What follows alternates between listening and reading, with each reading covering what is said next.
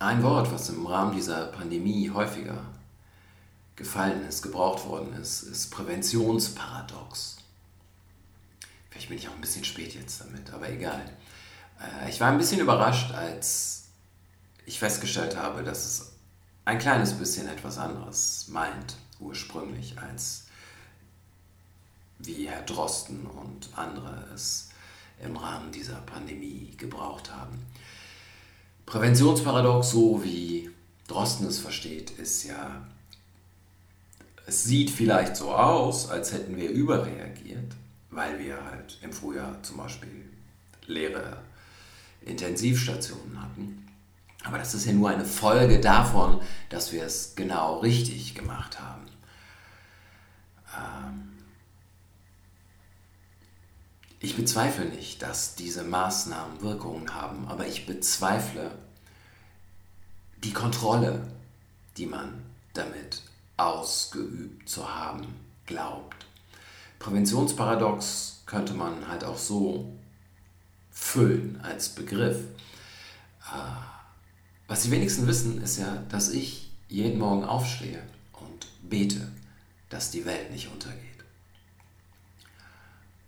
Niemand ist mir dankbar dafür.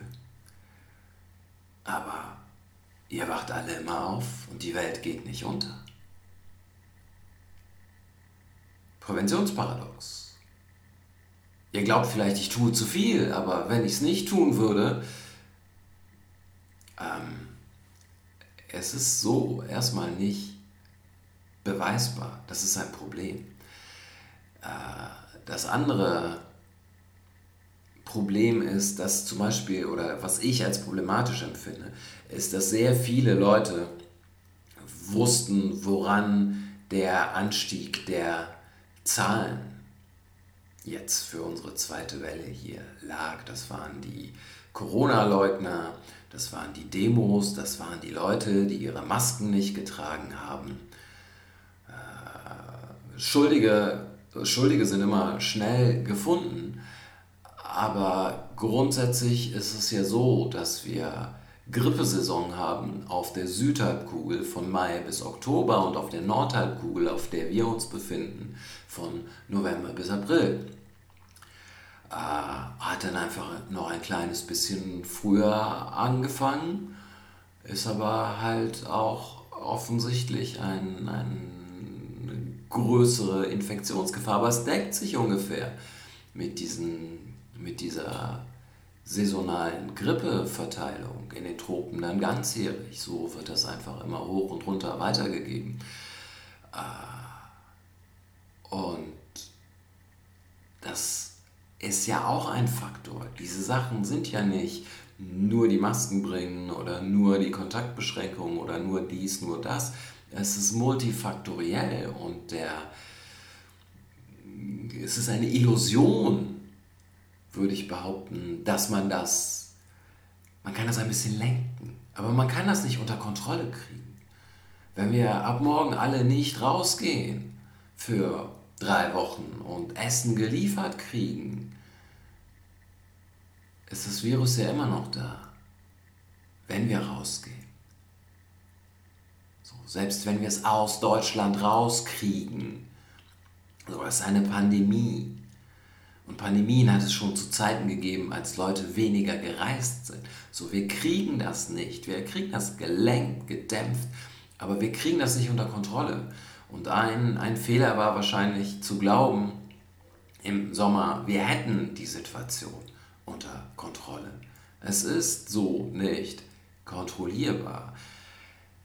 Aber auch das ist, so unangenehm es sein mag, auch das ist Leben. Leben ist nicht kontrollierbar. Es passieren immer, immer Dinge, die nicht vorhergesehen sind und die sich der persönlichen oder kollektiven Kontrolle vollkommen entziehen. Was auch immer rational scheint und ähm, so eine moralische Überlegenheit beinhaltet, ist, es geht hier um Menschenleben. Wir versuchen Menschenleben zu retten. Und das scheint richtig und menschlich zu sein und rational zu sein.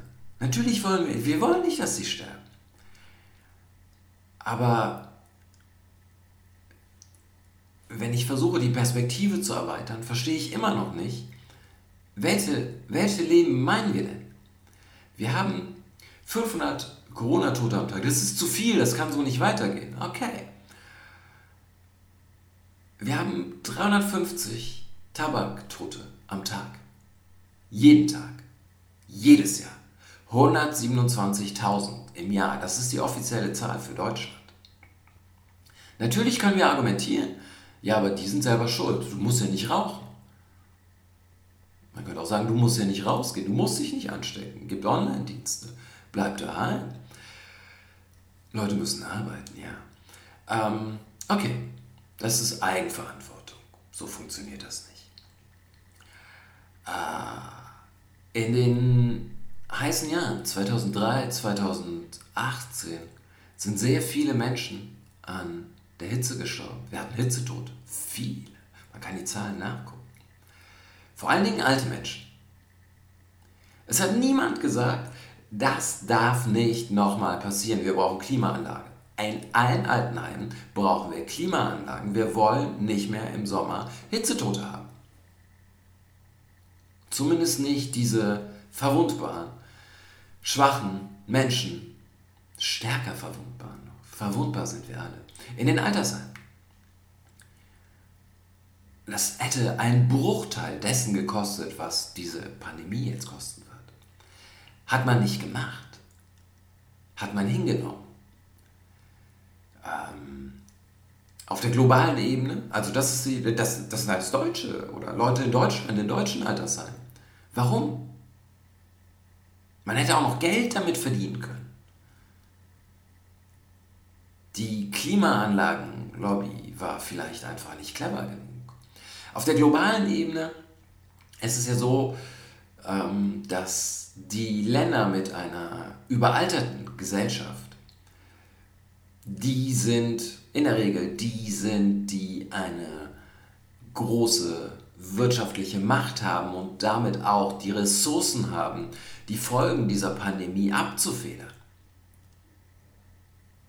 Die europäischen Länder, Amerika, China, dann haben wir Länder mit jüngeren Gesellschaften, mit weniger Wirtschaftskraft, die nicht das Geld haben, die in noch stärkere Abhängigkeit von denen geraten werden, die das Geld haben.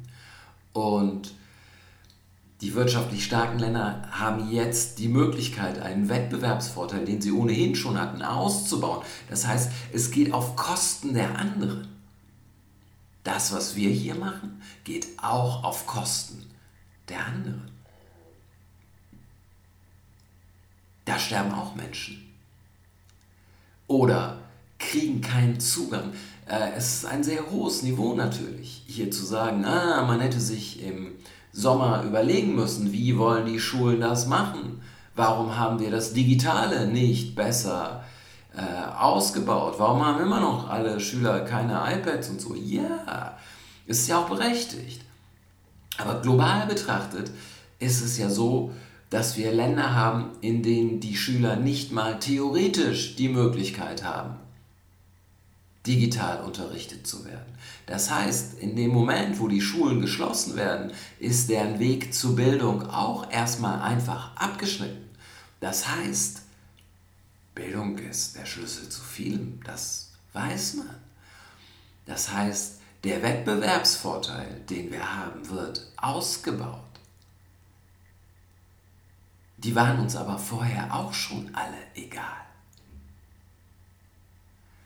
Wir verstärken ein System und da sind Leute, die, die mit einer Selbstverständlichkeit und mit einer Überzeugung davon, dass sie auf der richtigen Seite stehen, mit Menschenleben argumentieren, ähm,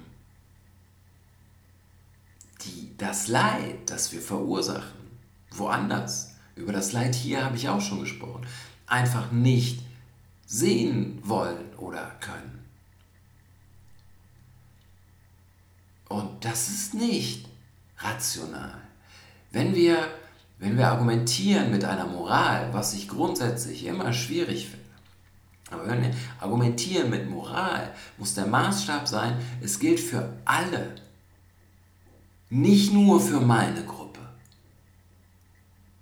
nicht nur für meinen Bezugsrahmen. So, entweder jedes Leben ist gleich viel wert oder nicht. Dazwischen gibt es nichts eigentlich. Ja, wir können uns nicht auch noch um die anderen kümmern. Nein, vielleicht nicht. Aber wir können sie auch nicht so vollständig aus dem Blick verlieren.